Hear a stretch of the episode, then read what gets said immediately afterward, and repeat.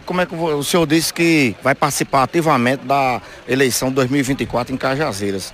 O senhor do PSB, deputado muito bem votado. E como é que o senhor analisa as declarações aí do prefeito que recentemente disse aqui na imprensa que o PSB do governador não vai fazer parte da, das eleições de 2024 uh, ah, na, na, na, chapa dele. Como é que o senhor recebe essas declarações do PSB ficar fora? Olha, eu nem recebo porque essa informação ele está dando para dentro, para ele, né? Pra, para o grupo do prefeito.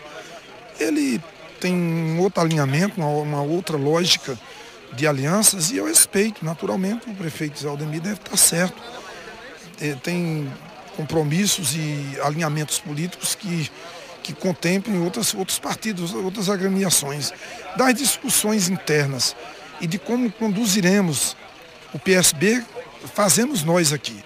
Com o nosso presidente Evásio Maia, com o governador João Azevedo, com todos os diretorianos e eh, resolveremos, claro, dentro de casa, essa tão importante discussão que será madura, responsável e, acima de tudo, compromisso, com, com compromisso com o futuro da Paraíba, mas o futuro também de Cajazeiras.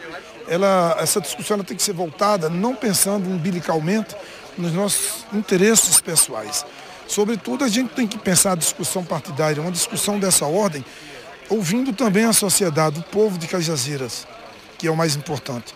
E eu acho que essa discussão passa por isso. Eu posso falar pelo nosso, pela nossa agremiação política, pelos nossos vereadores, nossos suplentes, é, posso discutir com Jeová Campos, o deputado Jeová, o, o nosso pré-candidato Marquinhos Campos e todas as lideranças que votaram comigo, nos deram 8 mil votos aproximadamente aqui em Cajazeiras e que eles vão discutir conosco e vamos ouvir o governador também nessa discussão, ouvir o PSB nessa discussão para encontrarmos, obviamente, os encaminhamentos republicanos e democráticos.